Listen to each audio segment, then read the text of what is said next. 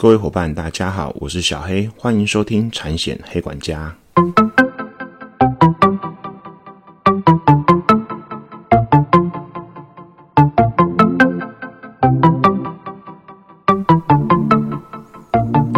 产险黑管家可以透过所有通路上架收听，不管你是 iOS 系统或是 Android 系统的手机，请搜寻产险黑管家。令小黑现在有 FB 的粉丝专业哦。P a c k e t 新上架的集数会在上面公告，那有空也会在上面写一写有关于产险资讯的文章。如果大家有想要听的主题或议题，或有任何问题想要询问小黑的，都可以私讯我的粉砖，我会回复哦。大家可以在 FB 上面搜寻“产险黑管家”，订阅追踪哦。大家这两周还好吗？希望大家一切顺利。嗯。要还是要不断的提醒自己去提升一些保险从业人员的专业。那前阵子小黑有讲过，就是小黑有考上国家考试的财产保险跟人身保险经纪人嘛。那今年也有新就 pass 有考过了。那其实啊，小黑不是一个，我自己觉得啦，我不是一个非常真的很自律的人。所以我当初还是选择去补习班。那加上我那时候有想过，就是说。呃，自己念啊，跟去补习班念，其实会有不一样的感觉。那什么叫不一样的感觉？第一个就是可能你会觉得旁边同学很认真，会会激发你那种的感觉。那第二个就是老师啊，在上课的时候，有时候你去接近一些比较偏向学者的一些想法，其实在打好自己的基础。所以，我真的觉得，因为这样，所以我觉得我还是选择补习班。一方面可以去多认识朋友，二方面可以去真的去拜习一下一些我觉得真的还不错的老师哦，在讲解，比如说像保险学或保险法，会跟你自己念其实会有差别哦。因为在实务界十几年了，有时候觉得，哎，有些理论的东西好像还没有那么学的那么精、那么透彻。那这时候真的需要老师的提提点哦。所以那要怎么提升专业？那我觉得国家考试就是一个很好的证明哦。那那我觉得考保金或保代这样子的证照，其实也不是说你考了你就一定要去保险经纪人公司上班，或者是保险代理人公司上班哦，或者是真的自己职业哦。其实不是考试，其实我有时候觉得，当然有部分是为了让自己在职场上有更好的怎么说身价。也好，那也是一个有力的证明。那如果以经纪人的立场来说的话，其实就是一个呃，让你的客户知道说你有一定程度专业的证明。如果客户是转介绍，一开始还不太认识认识你的时候，我觉得那是一个很好的一个一个证明，可以让客户知道你这个人，初步知道你这个人至少有一定的水准嘛。所以我还是强调，我觉得这准备这个考试不是说一定就要去保保险基金人上班，因为那个证明是代表你有保险法或者是保险的一些基础理论原理的一些基本概念。OK，小黑服务通路十几年哦，其实有时候看一些业务人员，有时候我真的觉得还蛮蛮忧心的哦，因为有一些保险法或保险学的基本概念没有。那当你在从事这样子的业务的时候，一方面。可能会损及客户的利益，哈。二方面可能会让自己遭受一些法尊的风险，所以我真的觉得去提升一些专业，不一定不不只是对客户好，对自己的职业上也真的也很好。所以我是推荐大家啦，推荐大家可以去准备考试啊。那我还是再三强调，去准备这个考试，不代表你一定要去保险经纪人公司上班哦。我觉得这是两码子事，哦。两码子事。那小黑那时候就选择了解题力保金保代补习班哦。那没有为什么？其实啊，我就是 F B 搜寻一下，然后诶觉得这间补习班还不错，而且他们还有开了说明会。那说明会我去听，那他还解释这个这样证照对你到底有什么样的好处，然后还有一些学员的分享。所以大概整个整个大大概的情形是这样，我就参加报名了。那没想到你，呃，其实真的也还不错，因为学费也不贵。那我觉得老师，尤其是保险法跟保险学老师，我觉得在教的时候，真的让我融会贯通很多东西。那也去知道了很多保险法的一些很实物的东西哈。不然你光念法条，你真的不知道知道怎么去做运用。嗯，再来。为什么我还是强调保险从业人员？其其实你你去看这次防疫保单的风暴好了哈，其实你就会发现，在你在网络上或者是你的同事之间，或者是你的你那时候就接触到一些呃业务员哈，寿险业务员哈，你就发现他们在协助客户防疫保单这件事情上，呃，有没有保险法的概念有没有的人，其实他在处理整件事情上的事情脉络跟逻辑会更清楚。不管从邀约啊，还是邀约引诱啊，或者是契约关系啊，当事人的权利在哪边啊？那因为你整个脉络很比较清楚，你有念过书，那你才能帮客户真正解决问题。所以我真的推荐大家，推荐大家可以去准备这个考试。那准备这个考试，我觉得最大有杠杆效果的方法就是去参加补习班。那小 S 极力推荐解题力保金保贷补习班。那今年我也很荣幸啊，就是在接下来的课程，他们有受邀我来当产险实务的讲师。那产险实务这一课是在保险代理人里面哦，你找你你要考财产保险代理人，会考一科产险实务保险实务，那大概是产险的类型哦那他们有请我去授课，那我觉得还蛮荣幸的，因为因为。我会我会认为，其实呃，当国考老师其实也不是很简单，所以小黑真会用心去做准备哦，用心去做准备。OK，如果有兴趣的人，FB 可以连接，可以搜寻解题力保金保贷的考照班哦。那报名连接跟相关的考试资讯，还有呃补习班的粉丝专业，我也会贴在今天节目的说明栏。那之前我有在我的粉钻公告，如果说你们有来报名，偷黑粉黑粉有来报名这个解题下一期的保金保代考照班的课程的学员哈，不管你是面授或函授，反正你有报名，你是新生有报名，你只要把呃缴费证明哦私讯到粉丝专业，然后我确认你是黑粉哈，我会送你一个小礼物，前十名前十名，那这个小礼物是我精心特特别设计的。专属的小礼物，算是小黑的周边东商品哦。可是我不不用贩卖，我用赠送的，只限量十份哦，所以大家好好把握喽。好啦，回来今天的话题，今天是什么天？台风天，当然就要讲些应景的嘛，对不对？当台风遇上，车险理赔有趣小故事。今天那个台风擦边球嘛，对不对？那各地还是有间歇性风云，然后也不少灾情当中我看到有几个我特别有感觉哦。第一个就是应该是前天吧，综合的福尔桥有个骑士自摔嘛，就是骑车骑蛮快，然后自摔，然后呃不幸往生哦。那第二个就是才买半年停在路边的宾士，因强风吹倒被路树砸毁受损哦。新闻一直强调这台宾士只。买了半年，那我们现在讲骑士的部分哈。福尔桥，好传经传死亡车祸哈，一个四十八岁的邱姓男子以天宇自摔哈，头部直接撞上桥墩，那当场大量出血哈，然后失去生命迹象，那紧急送医，然后就宣告不治哦，宣告不治。其其其实像这种台风天风大。雨大，又是路面有积水，在骑机车，又是你在上下桥的时候，真的是速度要放慢，速度要放慢，保护一下自己啊！真的，我呃处理过很多这样子理赔的赔案，然后那这个其实真的真的很不幸，他就往生了。那虽然我们知道他很不幸往生之外，你有没有思考一下，你客户是机车骑士，哦，遇到这样子的情形，如果外出遇到这样的状况的时候，你风险有没有好好的帮他去做规划？如果前几集都有听小黑在讲的话，应该很知道嘛，对不对？像这样子的事故是属于单一事故。所谓的单一事故，就是它非与车辆发生碰撞的事故，所以他就必须用什么保险来赔？强制险吗？不对哦。好，之前小孩有讲过，强制险是交叉理赔嘛？那这个就属于所谓的强制附加驾驶人伤害险。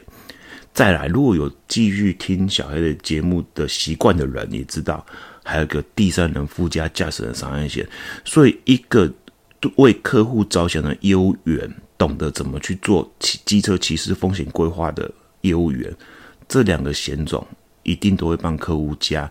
如果今天你是这位求男的业务员，那呃，他不幸发生这个事情了，新闻报道说他四十八岁，他可能还有家要养嘛，对不对？那这一块哦，光这一块车险的驾驶人伤害险、强制附加加伤、第三人附加加伤，它的保额可能加起来就可以到五六百万以上了，五六百万以上。那这个事故是没问题可以启动，除非他喝酒，除非他喝酒，或者是没有驾照，不然这事故是没有问题，它就是单一事故，它是单一事故，然后死亡。所以哦，真的要提醒一下客户，也不要说提醒一下客户，你自己扪心自问一下，你的客户自己是机车骑士，每天冲来冲去的，你有没有帮他加这样子的险种？你说第三人附加价商，客户没钱买就算，你强制附加价商一年保费才多少钱？小黑真的由衷建议你们，驾驶人伤害险单一事故的机车骑士，好，尤其之前我节目也也特别跟你们提过，也是年轻的机车骑士，真的帮他们加一下。那像这个事故会因为台风天这两个险种不会启动吗？不会哦，这两个险种它并没有把所谓的天灾跟台风天除外。OK，所以会启动。那说到这个哦，另外有一个新闻也是好像昨天还是前天发生的吧，对不对？有一位机车骑士嘛，在停红灯的时候，突然红绿灯倒塌打到他，大家应该可以有有印象去搜寻那样子影片跟新闻哦，被红绿灯年久失修的红绿灯砸到。那这个算不算单一事故？算呢，这个强制附加价伤、第三人附加驾驶人伤害险都可以启动哦。当然，这个机车骑士，呃，一开始新闻是说他没有，他好像伤势不严重啦，可是他砸到头嘛。可是后续我有发了这个讯息，好像他有伤到颈椎跟腰椎，好像有错位也是蛮严重，而且只要伤到神经，就可能会有。嗯，一些半身不遂的风险哦，所以后续可能还在医院去做观察。那小黑只要跟大家讲哦，你机车其实骑在路上不是走雷惨这件事情哦，你有太多太多意外事故发生，会导致可能机车骑士会有一些重伤害还是什么样的情形。那这个是如果他没有自己没有一些相关的保险，你至少车险的驾驶人伤害险或第三人的驾驶人伤害险帮他规划一下吧，好不好？那什么车险台风天不赔？什么车险台风天不赔？小黑这边跟大家分享一个理赔小故事哦。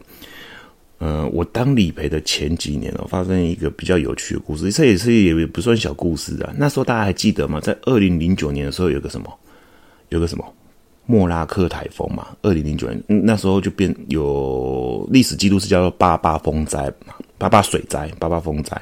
哦，小黑应该没记错，二零零九，因为什么？那时候我才刚进产险业。当理赔没有多久，那那时候就是我记得中南部那时候很多水都这样，因为风灾、台风，因为莫拉克台风，很多车停在地下室都被水淹了，都被水淹了。那风灾过后的风灾过后的那个礼拜啊，我记我那时候印象很深刻哦，因为小黑那时候是车险理赔嘛，所以要到处跑车场。那出门前啊，就有收到公司这样。一个通知，那个通知就是说，我们去车厂拍车子的时候，呃，理赔工作如果一一般业务员不晓得，我大概让你们知道一下。哎，理赔除了一般的事务请要联络之外，他可能必须要去车厂哦，去看车。所谓看车，就是哎，你可能客户有车体险，我们要去拍照确认客户的损失跟理算损失，也要去批阅一下，哎，车厂开的估价单合不合理。那如果是第三责任险要赔对方的财产、财产、财车哦，在理赔叫做财车、财损车，那我们就会去车厂，然后也去看一下对方的损失，然后跟老板去做议价、去做批价、去做核算。其实，在小黑的理赔质押当中，我还蛮喜欢去车厂哦，因为车厂真的。有的车场真的还蛮舒服的，蛮舒服的，就会呃泡个茶，泡个泡个咖啡这样。那我印象最深刻的车厂就是呃内湖的内湖一间呃高档名车的车厂哦。那一进去真的，一般的一般的一般厂，比如说一些国产车的车厂，就是你可能喝可口可乐啊，喝什么雪碧啊，然后那一间高档的那个进口车、进口跑车的原厂哦，去那边看车的时候。喝的是气泡式矿泉水哦，就还真的还蛮舒服的哈，而且那边里面的嗯服服务人员看起来都像空姐一样。呵 呵好了，我好像离题了哈，好回来这个哦，那那时候风灾发生的那个礼拜，公司就通知说，哎，你你们要去车厂拍车的时候，其实呃去确认呃车子损失，一般车祸的车子损失的时候，要把在车厂那一种看起来像晾干的车的车牌全部拍回去给公司建档。好，各位听众有没有有没有听清楚？就是说我去看我的车，我去看我客户的车被车或受损的车嘛，对不对？我这边拍照，然后旁边有几台车是泡水车，然后他可能送到车厂检修，然后车厂在帮他修理。那泡水车其实在车厂就会排一排嘛，然后引擎盖、车门、后车厢打开嘛，就是那时候就尽量晒干嘛，然后就是他们有大型那种电风扇、吹风机来要把车子内部吹干。那那个车并不是保护的车啊，也不是对方的车啊，可是公司那时候下一道指令就是说。理赔人员只要去车场看到这类型的车，全部都要拍照，全部都要拍照。我那时候就很不解啊，啊就已经很忙了，每天都好几个车场要跑，到这些车到这个车厂，除了看客户受损或者是被我们客户撞到的财损车之外，我旁边的车要继续拍诶，我要拍那么多台车诶，哦，我记得那时候真的相机真的快炸掉，因为档案很大，就是反正有在晾干的车，有在做所谓泡水车整理的车，全部都要拍照。然后我就给公司建档，OK。那我一开始就，哎，那时候是也是新人菜嘛，反正上面说什么，我学长说什么，师傅说什么，就是照做。只是大概做两三天之后，大概告个段落的时候，其实我有问一下我的前辈哈，我就说，哎，学长学长，拍这些是要干嘛？又不是我们的车哦。然后学长跟你说，嗯，你可能过一个月后你就知道为什么要这样了。然后学长那时候还没有给我正确答案哦。我还没跟同学谈，结果呢？告诉大家哦，当过一个月之后，我手上的赔案，我接到一件赔案之后，我才发现为什么公司要做这件事？为什么做呢做这件事？就是就是大概风灾过后一个月，大家可以去看一下哈。如果如果去有研究一些数据，但是那那几年呢？这几年怎么讲？我不晓得哈，只是。近期这几年好像也没有严重的水灾嘛，对不对？可是那时候那几年，像莫拉克走那几年，其莫拉克来的那时候啊，很好笑。学长说过一个月，过一个月之后，我的桌上就有两台什么样态的出现，你知道吗？失窃车，失窃车。对，各位伙伴没有听错哦，你就会发现风灾跟水灾过后，哎，车子好像比较容易不见，比较容易不见。好啦，呃，小黑也不想报太多理赔实物或者是一些嗯内幕哦，我只是要让大家讲，让大家知道一下哦，为什么它会变成失窃车？哦，为什么这些泡水车泡水车有可能被失窃车？哦，你不要单纯跟我说，哎，小黑按这个什么泡水车变失窃车很简单啊，就是可能就是人家喜欢偷这类型的车，这类型的车可能比较好卖啊。那你的逻辑思维就错了。这类型的车就是因为不好卖，它才会变成失窃车。好了，我只能讲在这边啦。好，不过不过我要跟大家讲啦，车车子泡水真的就没价了。不过我我看那个最经典的案例是这样子哦，我有认识个车厂的老板，那他都在处理一间呃中小型企业的董事长的的，就是的车子哦，就是 Mercedes Benz 的一系列的车哦。那那一次也是，那一次哦，就是这几年哦，这几年我忘记哪一年了。反正我去车展看到，老板把这台车就全部拆解，拆解到很恐怖，非常恐怖。他就是那种那种电子零件全部都拆下来，然后放在地上晾干。那我就问老板说：“啊，这台车是安诺啊？一、一、一、一，那那么多意哦，讲丢啊，就是泡到水这样。”我就问老板说：“啊啊，但他老板。”还要这样修，就是那董事长还还还还请陶给他你让你修理哦，然后就说，无呢，我改背起来，哇，你改背起来，对啊，这这这一系列一台几几百万对，买不到半年泡到水，啊，你睇我改买我这不，我就很好奇说，对啊，陶诶，啊，你改买我这十五万，大家没听错，半年一系列几百万的车泡个水。老板卖卖给车厂的老板十五万，那我就问老板说啊，可是可是可是你这台车如果就算你修好了，好好检测都没问题了，你也卖不出去了吧？结果那个车厂老板跟我说，哼，我被改你来亏，我这辈子修车修那么多年，我还没开过一系列的车，所以老板就用心把那台车修好，就自己来开。过几个月去开，哎，那台车真的修好，而且开上也没问题了。所以哈，泡水车真的就是真的真的是会没有不会没有价值哈。那因为现在最近全球气候真的大变迁哦，气候很剧烈哦，异常非常异常。那我先这边先要跟大家提一下哈，在一般的车体险加以丙式里面的不保事项的第二点哦，都都有写到第二项不保事项都有写到，你只要汽车是在是因台风、龙卷风、地震、海啸、冰雹、洪水、阴雨积水或土石流所致的毁损面失，这个都不会赔的哦。也就是说，你的汽车如果是因为台风造成的车体毁损面失，是不会赔的，是不会启动车体险。就是你买假释也不会启动。大家应该还记得，小黑之前也讲过嘛，对不对？你像切到血是这样子哦。你车子在失窃期间，就你买假释，你失窃期间被人家破坏，然后找回来，在失窃期间那过那一段的毁损面失是不会赔，你必须要买切到险，假释也不会赔。所以这样概的概念，你要你们要很清楚，要很清楚哦。那如果说你真的想要这块的风险啊，现在市面上会有什么样？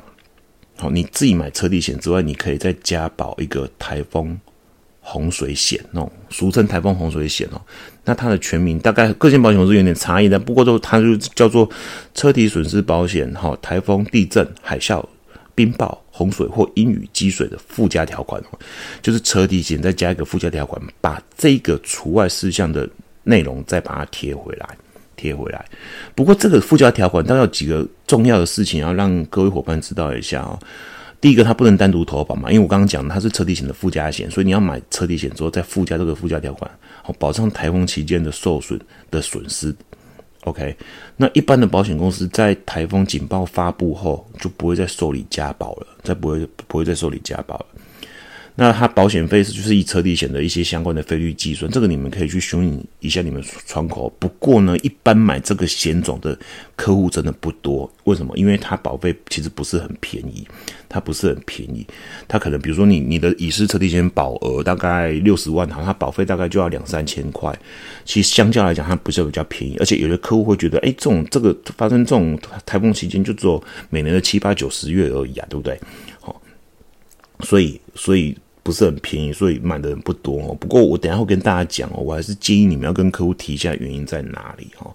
那再来淘宝这个的附加险啊，它也不接受中途退保哦，中途退保，那保单条款的保费是不会返还的哦，是不会返还的。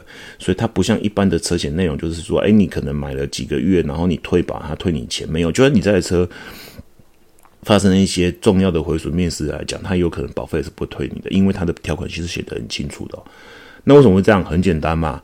如果我们如果保险公司不这样设，那大家就是在六月、七月的时候再加保这个险种嘛。啊，七八九过过完九月台风季之后再退保嘛，这就会有保险所谓逆选择的问题嘛。哦，知道风险高的时候我来投保嘛，那风险一过了我就把它退掉嘛。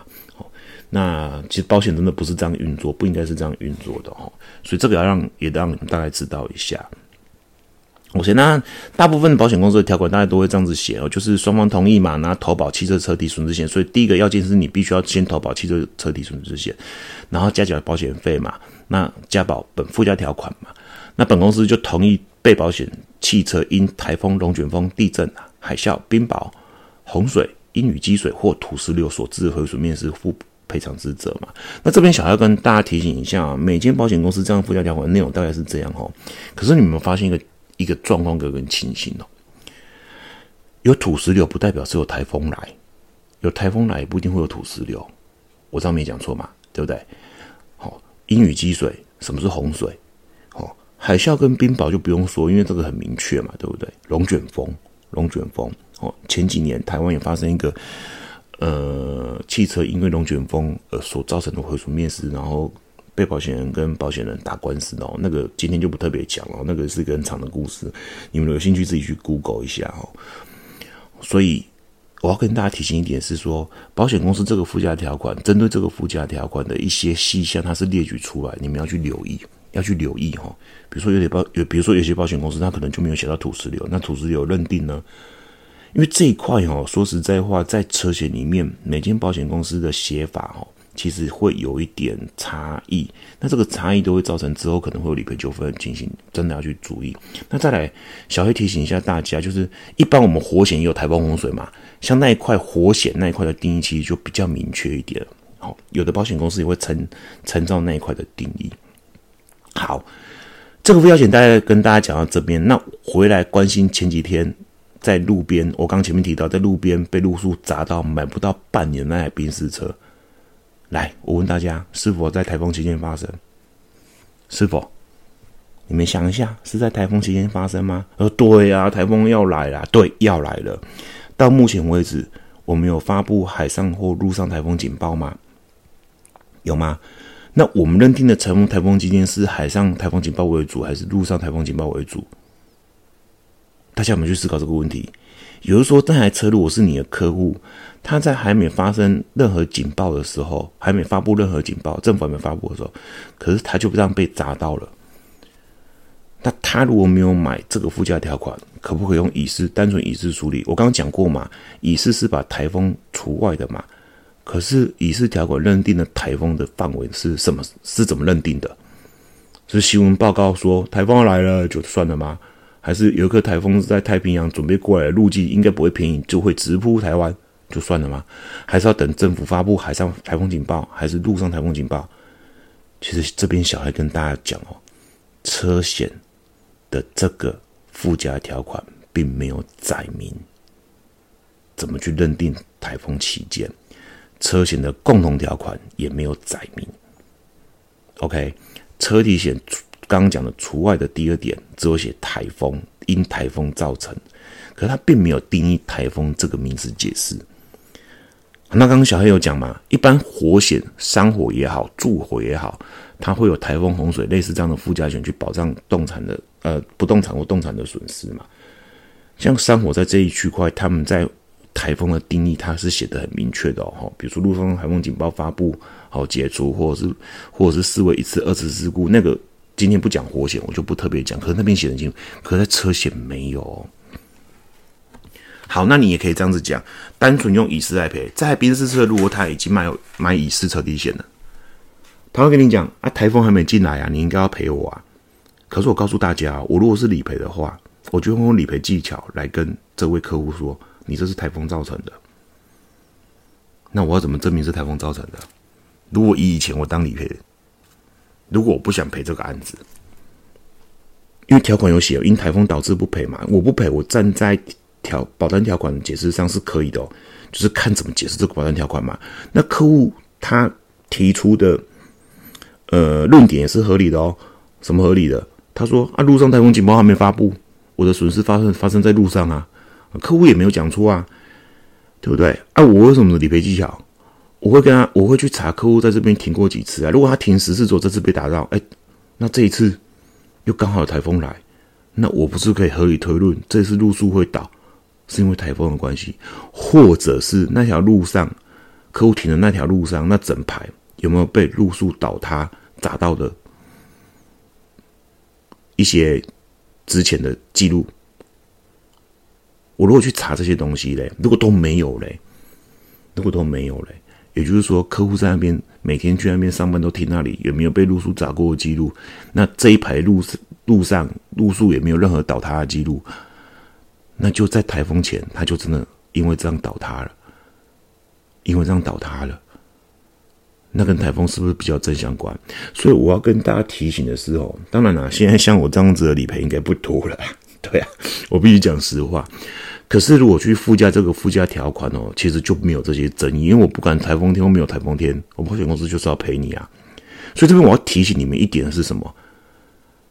车险在台风这一块，它并没有很明确期间的定义。那被保险人跟保险人的解释，他可能各有各的立场，你不能说谁错，就大家去怎么去瞧这个案子 OK，那最后呢，我要跟大家讲哦，近几年其实产险公司在市场上还有卖一种什么天灾事故车体或是补偿保险哦，你们会会不会觉得搞得很乱？呵 呵天灾事故车体或补偿保险这种商品跟刚刚我讲的台风洪水附加险不一样，什么？他们原则上是以主险来贩卖。那他们如果以主险来贩那样贩卖的话，那它的保费其实会比之前，会比刚刚我讲的台风洪水会比较便宜一点，而且你可以去设定额度，或者有些保险公司会设定一些限额的概念，就一整年可能二十万给你用，你如果发生这样的情形，用完就没了。好，我大概是这样子哦。那这个商品其实大家可以去研究一下。那因为时间的关系哦，它跟台风洪水附加条款有什么样的差别？其实你们也可以去想一下，大家可以去研究看看。我这个商品就卖个关子吧，因为。我是我我只是要想跟大家一个概念，因为产险公司的车险商品其实也蛮蛮多蛮杂的哦，而且大家会模仿来模仿去，然后稍微改变一下条款，这个都是呃我们当业务员要去确认、要去关注的哦，以免销售到客户一些没办法风险转嫁的商品，好吧？那今天就先到这边啊！如果有任何的问题，其实都可以私讯小爱的粉砖，小爱会快点回复你们，就所知的部分。那今天是台风天，大家好好休息，不要乱跑啊！如果真的要乱跑，保险也要买足够哦。祝大家休假愉快，我们下次见，拜拜。